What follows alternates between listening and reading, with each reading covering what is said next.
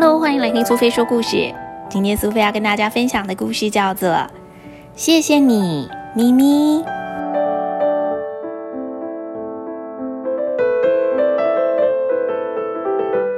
版本先生在屠宰场工作，这是一份把牛杀掉，然后变成牛肉的工作。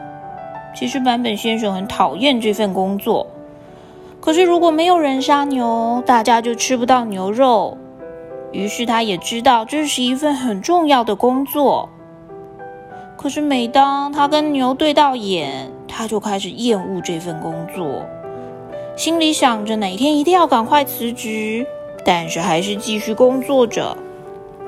版本先生的儿子叫做小忍，目前就读小学三年级。有一天，学校来了一张家长日的通知书。之前都是小忍的妈妈参加，可是这次妈妈有事，所以呢，就由版本先生来参观小忍的上课情形哦。到了家长日的那天，这次的家长日开放参观的课程是社会课，主题是各种工作。老师一一询问每一个小朋友知不知道爸爸妈妈的工作。轮到小忍的时候，小忍小声的说：“我的爸爸在一个肉铺上班，就是一个普通的肉铺。虽然版本先生平常并不常跟小忍提起自己的工作，但是这是第一次他听到小忍叙述自己工作的状态。”回到家之后，版本先生在家里看报纸。小忍回到家，他对着爸爸说：“爸爸，如果你不做这份工作，大家就没有肉吃了，对吗？”原来是小忍放学之后被老师留下来。老师问小忍为什么要说爸爸是在肉铺工作。小忍跟老师说：“因为我觉得。”有一点丢脸。有一次，爸爸回家的时候，身上沾了很多血。但是老师告诉小忍，如果爸爸不做这份工作，那所有的人都没有肉可以吃了。这是一份很了不起的工作哟。所以小忍就跟爸爸说：“爸爸，你的工作很厉害耶！”听到小忍说了这些话。版本先生心里觉得好像可以再做这份工作久一点。有一天结束一天工作的版本先生正在休息的时候，有一台卡车来了。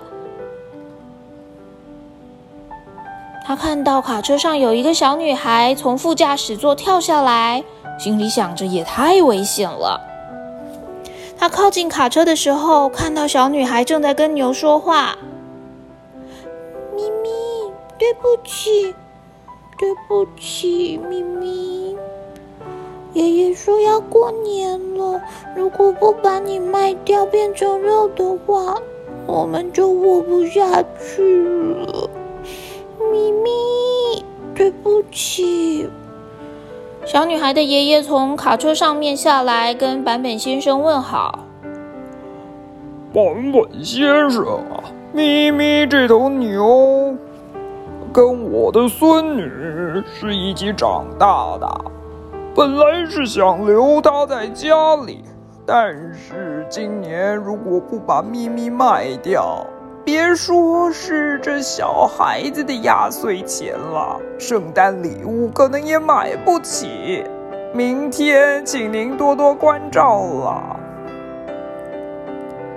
版本先生心里想：真的是已经不行了，把工作辞掉吧。后来突然心生一计，不如干脆请假好了，就不用把咪咪给杀掉了。看到小女孩跟咪咪这么好，是谁都下不了手的吧？这天晚上，版本先生回到家里，把咪咪跟小女孩的事情说给小忍听。当下小忍并没有多说什么，但是晚上在洗澡的时候，当他在帮版本先生刷背，他开口跟爸爸说：“爸爸，我觉得还是由你来杀掉咪咪比较好。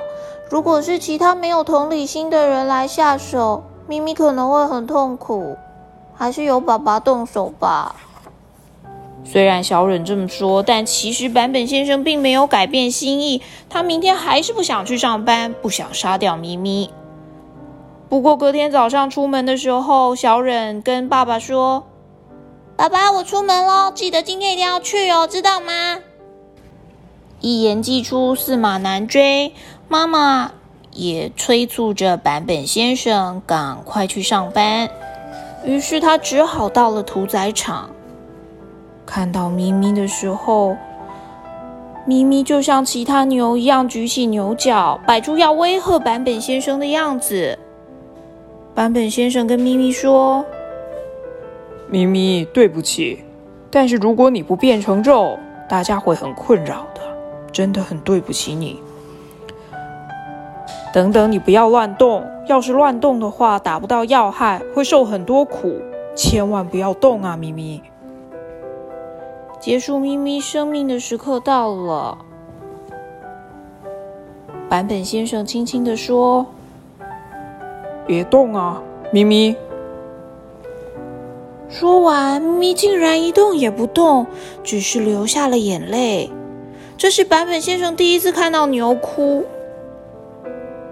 然后坂本先生拿出像枪一样的道具，从头打了下去，咪咪就像被瓦解一样的倒下了。一般来说，牛如果发现有什么异状，头就会开始乱动，所以时常没有击中要害，导致牛倒下了之后还会失控暴冲。隔天，爷爷来到屠宰场，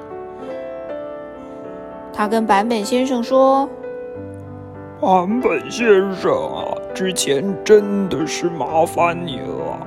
昨天我带了一些咪咪的肉回家给家人吃。”本来小孙女一直不肯吃啊，但是我跟她说啊，你如果不谢谢咪咪，不愿意吃它的话，那咪咪就太可怜了。结果小孙女就哭着吃掉牛肉了。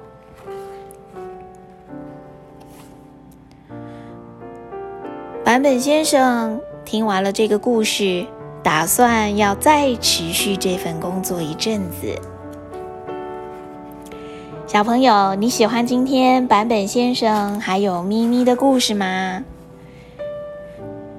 这个故事是在二十几年前发生的。那个时候，屠宰场并没有像现在的机械化设备，杀牛的工作还是由人来手动进行。这个工作虽然好像有点残忍，但是就像故事里说的，每一份工作其实都很重要。如果没有屠杀牛的人，那大家就没有牛肉可以吃。相同的，如果没有杀鸡杀猪的人，那大家就没有鸡肉跟猪肉可以吃了。每一份工作都有辛苦的地方，大家都应该要学会体谅。也应该要学会感谢每一个在不同工作岗位上认真辛苦工作的人哦。